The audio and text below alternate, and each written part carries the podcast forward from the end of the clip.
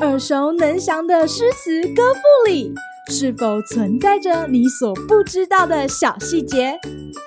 快跟着师傅麦恩居一起补充韵文当中的小惊喜！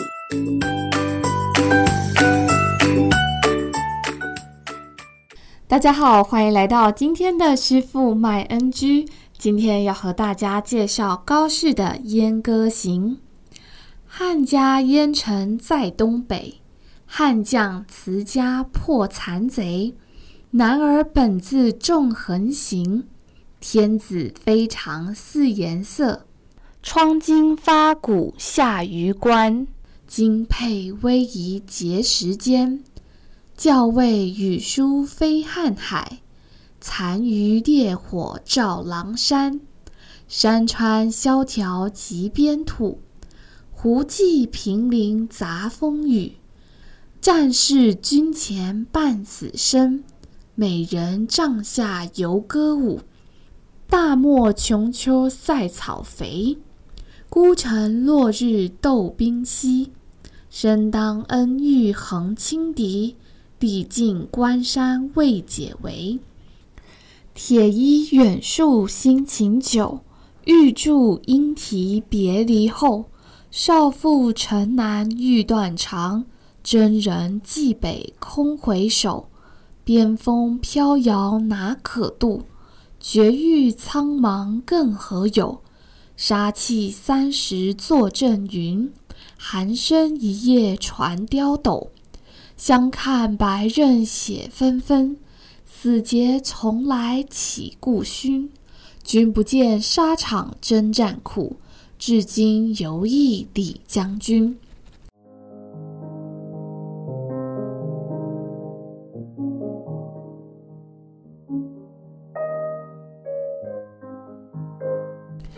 唐代可说是边塞诗创作的一个高峰。不少著名诗人都曾经写过有关边塞风光以及从军将士们生活的作品，像是王之涣的《凉州词》、王昌龄的《从军行》、王维的《使至塞上》等等，至今仍脍炙人口。不过，要说谁是边塞诗创作的代表人物呢？高适绝对是不可被忽略的。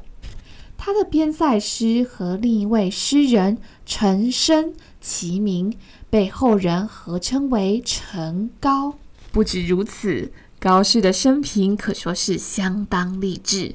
他二十岁的时候到长安求官失败后，曾北上蓟门（今天的北京），还有漫游燕赵（多指今天的河北省），想找寻一些报国的机会。然而，皆以失败告终。灰心之余，他寄居在宋州宋城（今河南商丘一带），以耕调为生。终于在天宝八年（七四九年）考中进士。当时他已经四十多岁了，他的人生才正要开始起飞。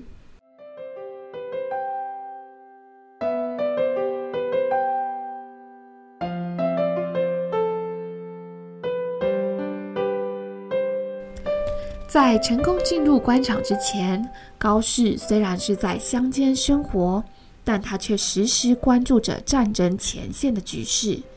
开元二十六年（七三八年），唐朝的军队在和契丹的交战中先胜后败，但是将领张守珪却隐瞒实情，向上谎报大捷。之后事情败露，玄宗命牛仙童到幽州考察实情，张守珪便重金厚礼贿赂他。等到一系列事情被戳破后，张守珪于开元二十七年（七三九年）被贬为瓜州刺史。而上述事件被认为可能是高适创作这首《阉歌行》的背景。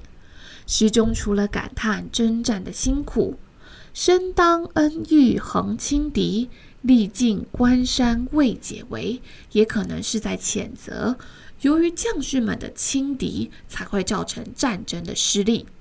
至于战士军前半死生，美人帐下游歌舞，更是将将领的荒淫享乐与战士的痛苦牺牲做对比。正因为军中的现况如此让人失望，所以诗的末尾才会讲出他是如此怀念汉代有名将李广能奋勇杀敌，守卫边疆啊！今日 NG 点。男儿本自纵横行，意思是男儿在沙场上本来就要有纵横敌境的勇气与胆量。其中“横行”念作二声“横”，意思是驰骋纵横，像是铁马横行、横行天下、横行霸道等成语都念二声“横”，而不是四声“横”哦。好啦。今天的师傅卖 NG 就到此结束，我们下回再见喽，拜拜！